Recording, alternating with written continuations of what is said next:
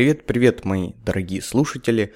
С вами я, все еще Сергей Пурюшин, и это 13 выпуск подкаста о правильном чае Типот.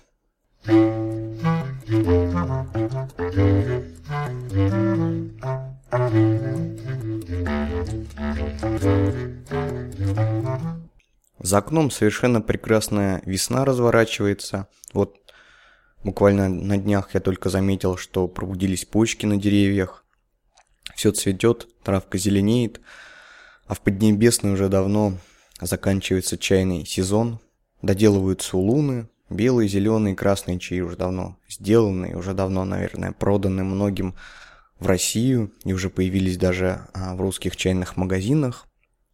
Тем не менее, сегодня такой свежий и отличный день для того, чтобы поговорить о том, что мы считаем синонимом свежести, а именно о белом чае.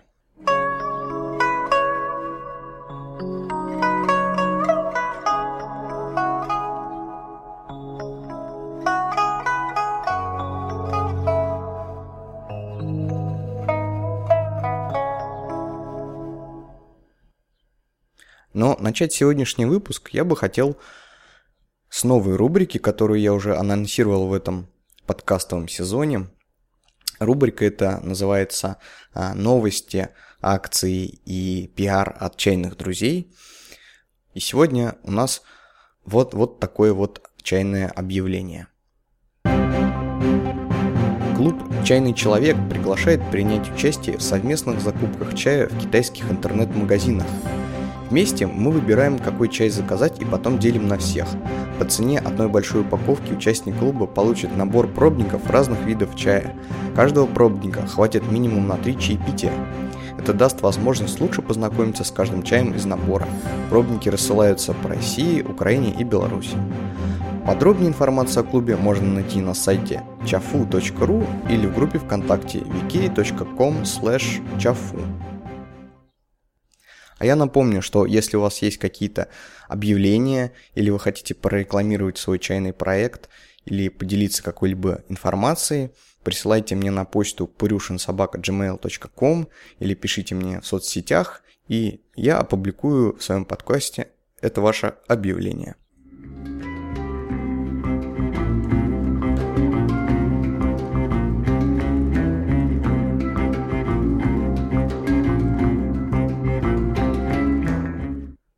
Ну а теперь давайте плавно и постепенно переходить к теме белого чая.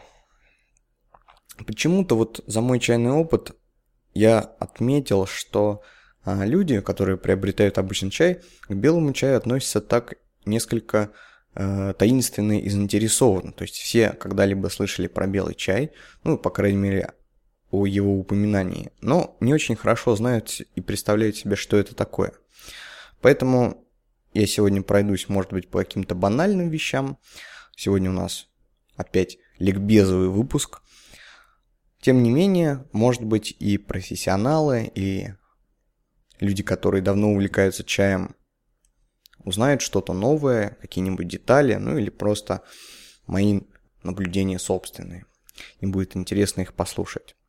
Все вы знаете, что в Китае принято делить все сорта чая по крайней мере, на 6 больших столпов. То есть китайцы любят говорить, что существует 6 сестер чая. Белый, желтый, зеленый, красный, лунный и черный чай, или пуэр. Сейчас чаще говорят о пуэре. И часто, когда люди пользуются вот этой классификацией, а, которая основывается на критерии ферментированности чая, то есть все мы понимаем, что вот это цветовое деление или этот цветовой спектр относится к тому, как был окислен изначально лист камелии китайской. И когда пользуются этой классификацией, а, обычно на первое место ставят всегда белый чай, как наименее ферментированный чай. Ну, понимаете, есть такая ассоциация, что белый цвет, он самый нейтральный и самый легкий, а потом уже можно ставить там зеленый, желтый, красный там, и так далее. В этом есть, ну, естественно, логика. А, которая основана на нашем представлении о цветах. Но в действительности а, мы знаем а может быть кто-то не знает, но узнает сейчас, что белый чай не является наименее ферментированным чаем, наименее окисленным чаем, а таким является зеленый чай. Благодаря технологии производства. О технологии я поговорю чуть, чуть-чуть позднее. Белый же чай носит свое название, исходя из внешнего вида самого популярного его сорта – Байхау Инженя. Дело в том, что белый чай – это чай, который изготавливается преимущественно из почек камелии китайской. Так вот, в том месте, где впервые начали изготавливать белый чай, в сезон появления, в сезон вегетации, чайная почка покрыта мелкими белыми ворсинками – которые защищают эту почку, собственно, от мороза. Дело в том, что вегетирует чайный куст а, на родине а, белых чаев. А, это провинция Фудзянь, местечко Фудин, городской округ Фудин, горы, горы Тайму, Таймушань. Там вегетация камелии начинается раньше, возможно, других мест, уже в конце февраля. И сам чай готовится где-то начиная с середины марта по начало апреля. Собственно, время еще морозное, поэтому растению а, приходится выращивать вот эти небольшие ворсинки, которые ну, являются белым цветом, чтобы защитить свои а, побеги, вот эти почки. В чем же смысл белого чая? Вот в предыдущем выпуске, когда я разговаривал про красный чай, я потратил какое-то время, чтобы определить и сформулировать смысл белого чая. Ну, это, знаете ли, мой такой способ думания. А, многие запоминают детали и какую-то информацию, например, когда в школе а, учат там теоремы или еще что-то. Я обычно запоминаю э, принцип, идею, из которой уже потом можно а, собственноручно, даже не зная каких-то определенных фактов, вывести следствие, да, и вы, вы, вывести все детали. Так вот, идея белого чая заключается в том, чтобы собрать максимально естественный продукт, качество которого определяется в большей степени не технологией, а именно сырьем. То есть мы должны сорвать с куста что-то и, проделав минимум, минимум технических операций, для того, чтобы просто мы могли потом заварить этот чай, сохранить природную, природное естество.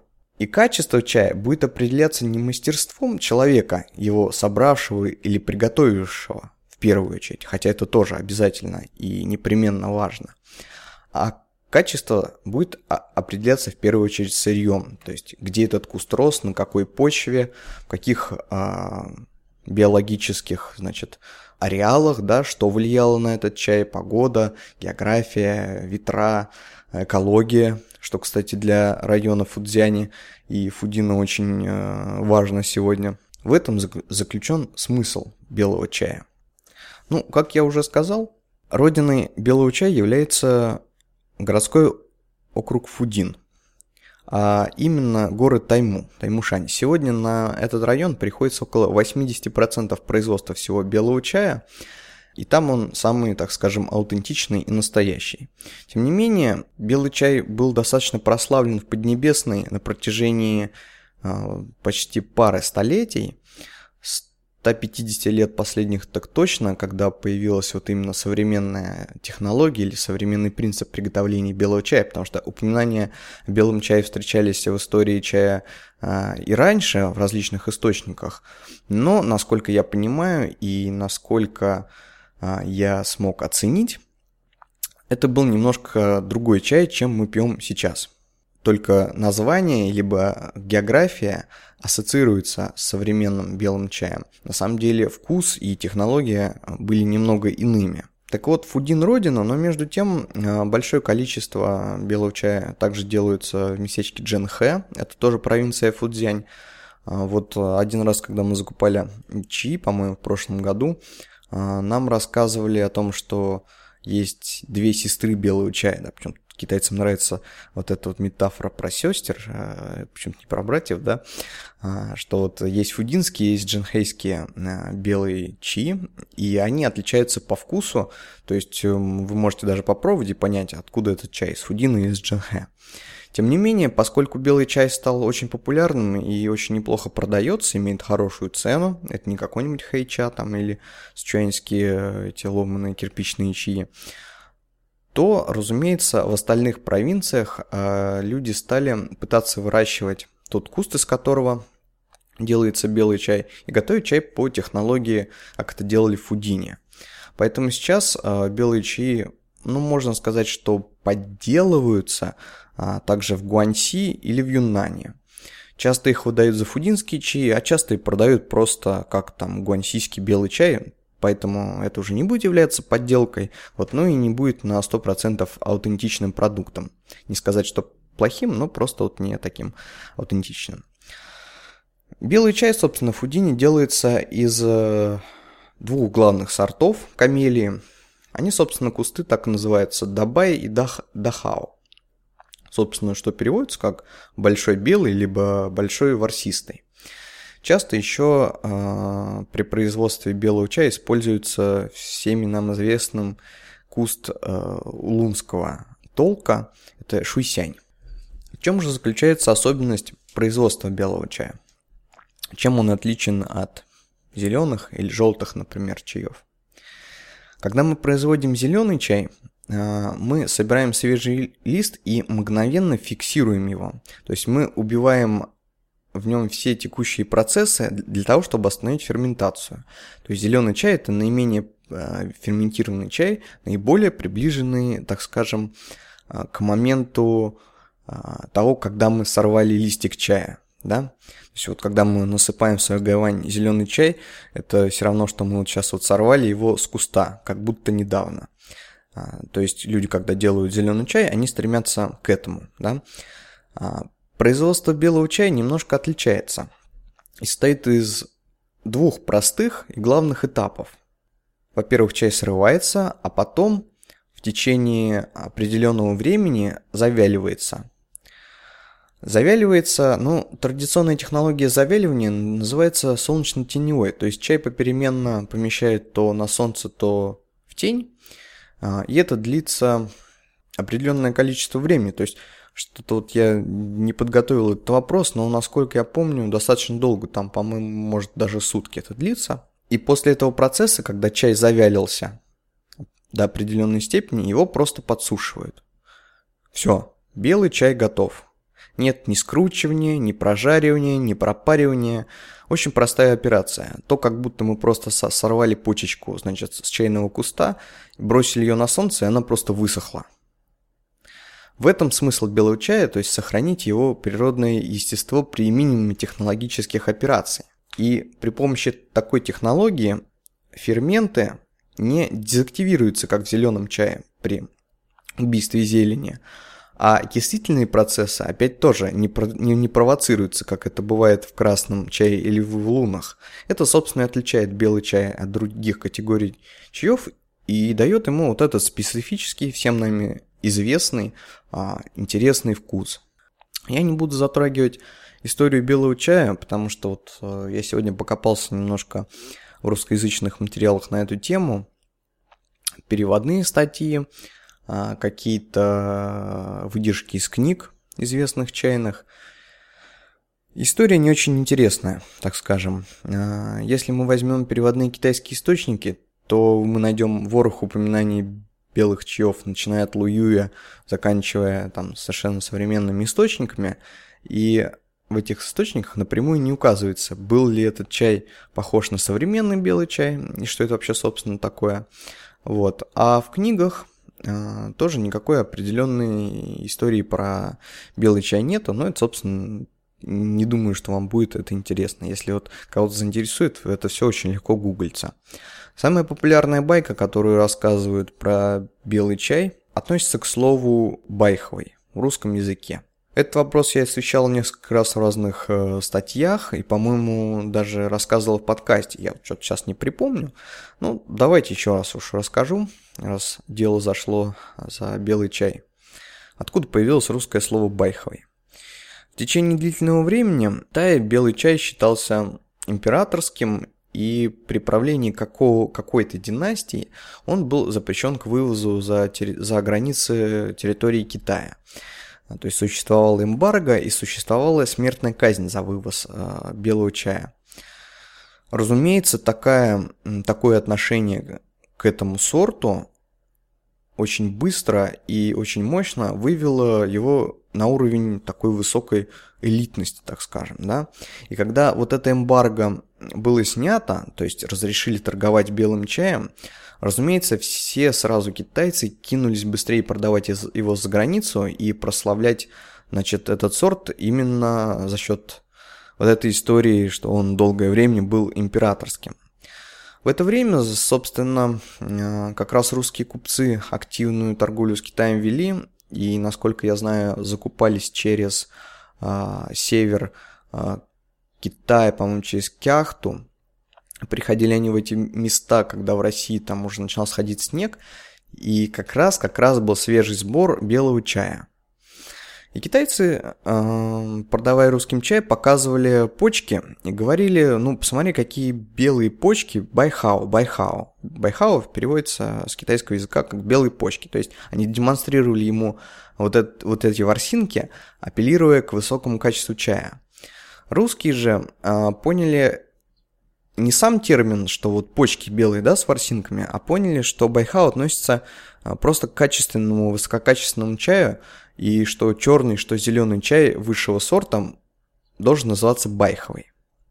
Это слово немножко прижилось в языке, ну и уже в начале 20 века с легкой руки какого-то из чиновников оно попало в российские ГОСТы, которых, как вы знаете, у нас 4 на черный зеленый чай, рассыпной и кирпичный.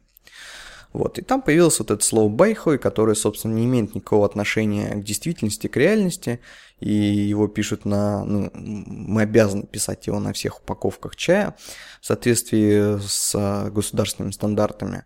Вот, но, тем не менее, слово само по себе не несет какой-то логической или смысловой нагрузки.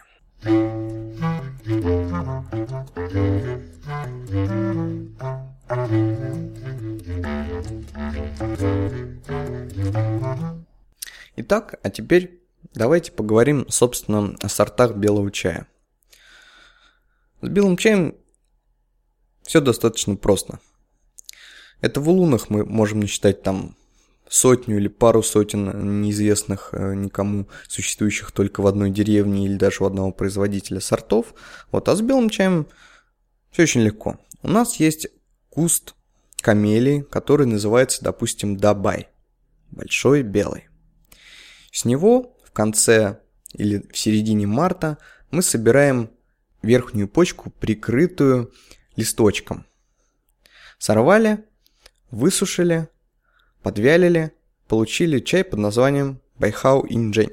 Бело-ворсистые иглы или серебряные иглы с, бер... с белым ворсом, как хотите. Это самый популярный, самый известный и самый почитаемый белый чай.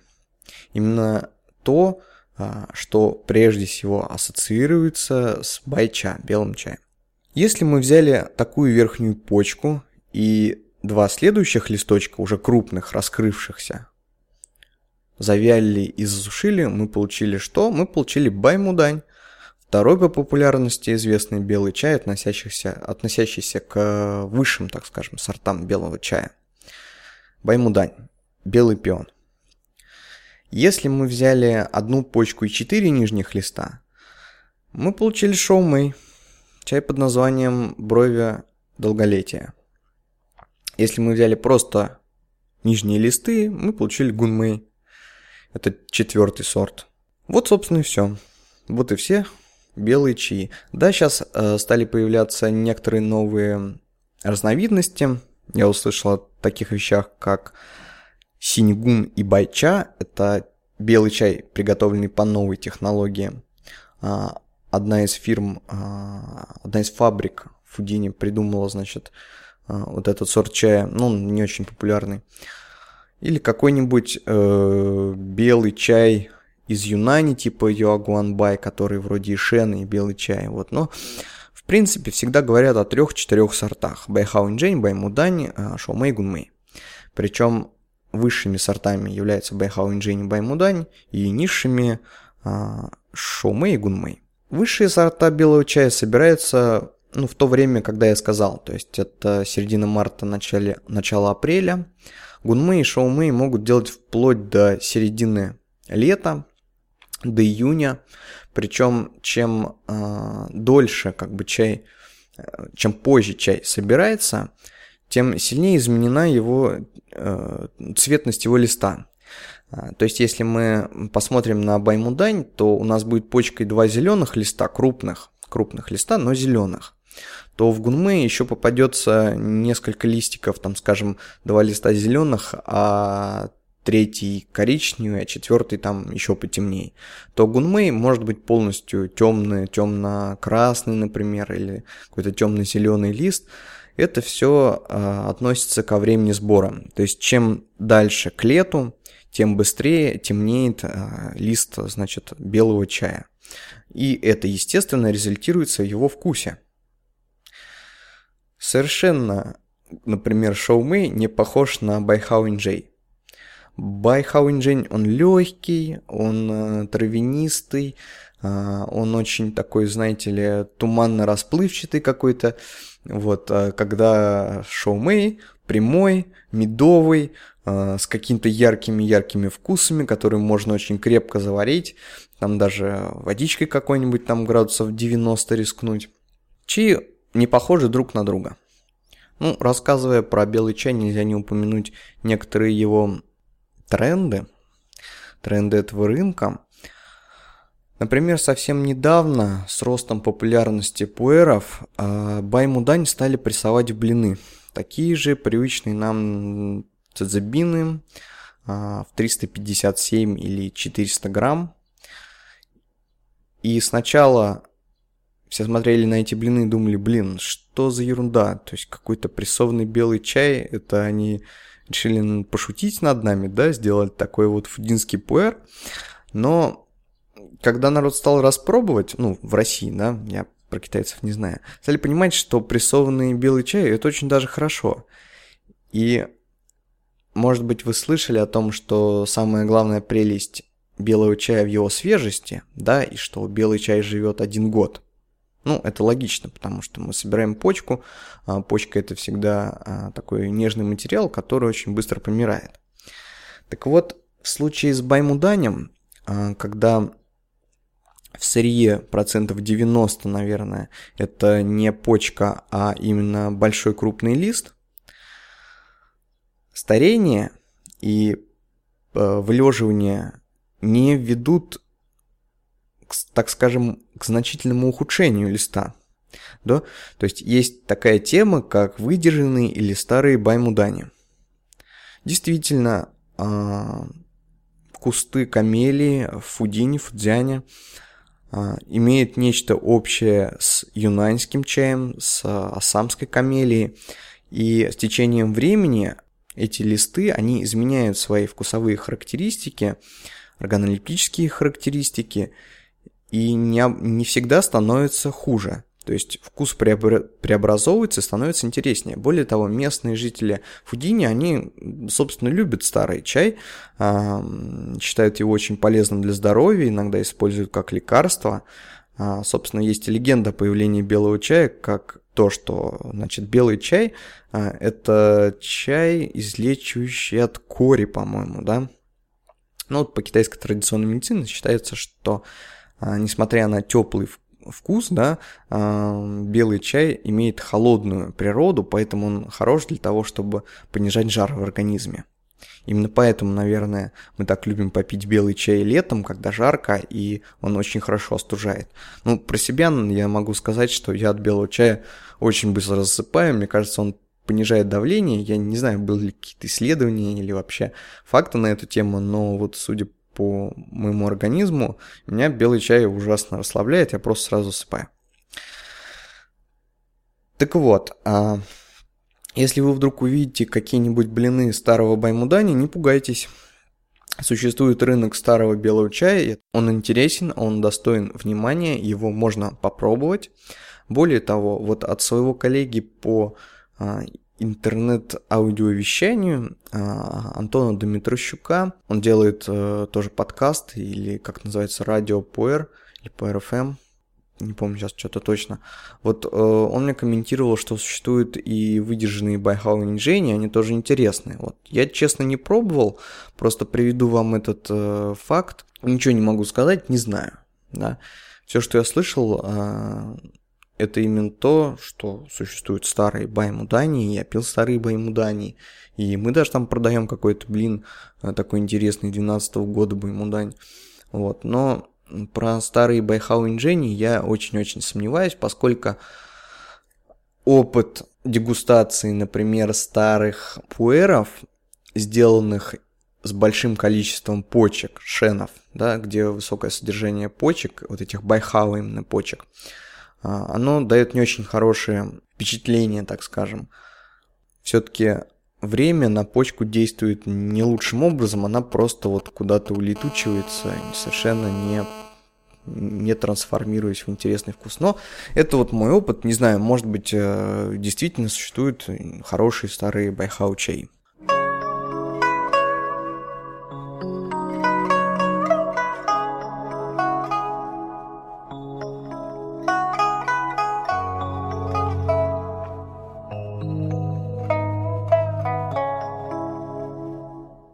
Раз уж мы с вами ведем разговор о белом чае, нельзя не упомянуть вопрос о том, как его верно заваривать. Раз уж так повелось, что главный смысл белого чая заключен в его свежести и в том, что это очень нежный и тонкий чай, то разумеется, что когда мы его пьем, мы не должны заваривать этот чай кипятком. Если мы зальем наш любимый Байхао Иньчжэнь, водой в 95 или 100 градусов, он помрет, и кроме как вкуса такого сена, а, мы ничего не поймем.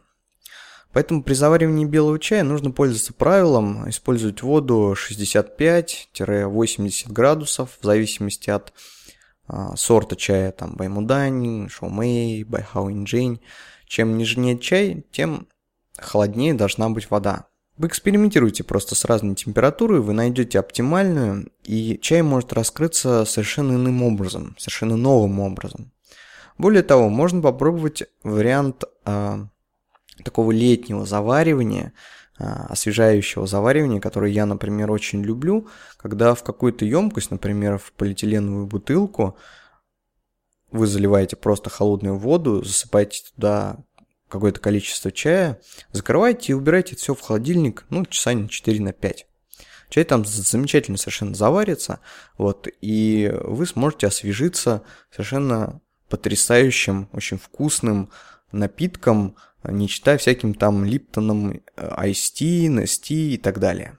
Вот, попробуйте. Кроме того, белый чай можно варить по тому способу, который у нас называется варкой по луюю. Ну, собственно, я уже об этом не раз говорил, что в Китае никто про этот способ не знает. Это такой а, реконструированный в Москве метод заваривания, а, якобы относящийся к ну не якобы, а действительно относящийся к методу, в котором сам Лу Юй готовил свой чай. Но единственное, что чай сейчас совершенно другой, и в результате мы получаем другой продукт, нежели какой пил наш с вами святой отец Луи. Попробуйте действительно сварить белый чай, но, однако, нужно быть очень аккуратным и выдерживать температуру нужным образом. То есть варить белый чай э, в кипятке тоже не следует.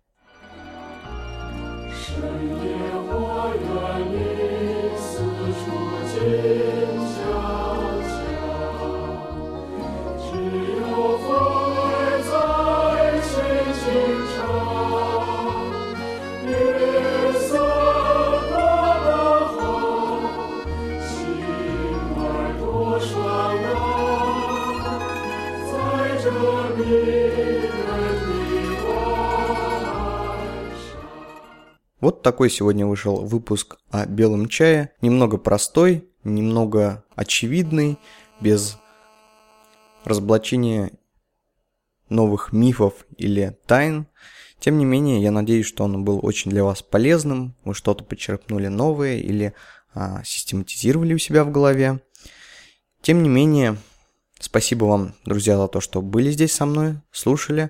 А, оставайтесь Следующий выпуск мы запишем примерно через неделю, выпустим через неделю, и этот выпуск будет посвящен такой интересной теме, как чай и китайская медицина. Мы поговорим об этом с Кручининым Ильей, как а, человеком, разбирающимся в китайской медицине и в китайской натурфилософии. А от вас мне бы хотелось услышать вопросы, относящиеся к чаю и медицине, на которые мы бы смогли ответить. Так что оставляйте комментарии и вопросы а, к подкасту там, где бы вы его не слушали, а вы можете его послушать на сайте russianpodcasting.ru или arpod.ru, в официальной группе ВКонтакте vk.com slash tpod, а, в репостах на моей личной странице ВКонтакте, группе магазина правильного чая, группе ЧПРФ, группе китайский чай, на сайте t.d3.ru и где вы, собственно, не встретите. Все эти вещи я пытаюсь время от времени мониторить, в поисках обратной связи. Потому что обратная связь, друзья мои, это очень важно. Я вот тут уже 13 выпуск что-то болтаю-болтаю, и надеюсь, что вам это, собственно, нравится слушать. Мне очень приятно получать ваши сообщения в личку или на электронную почту, когда вы пишете свои спасибо, да, это очень хорошо мотивирует. Поверьте, писать впустую без какой-либо а, обратной связи тяжело. Так что оставляйте свои комментарии и вопросы. Всем спасибо за внимание и до новых встреч!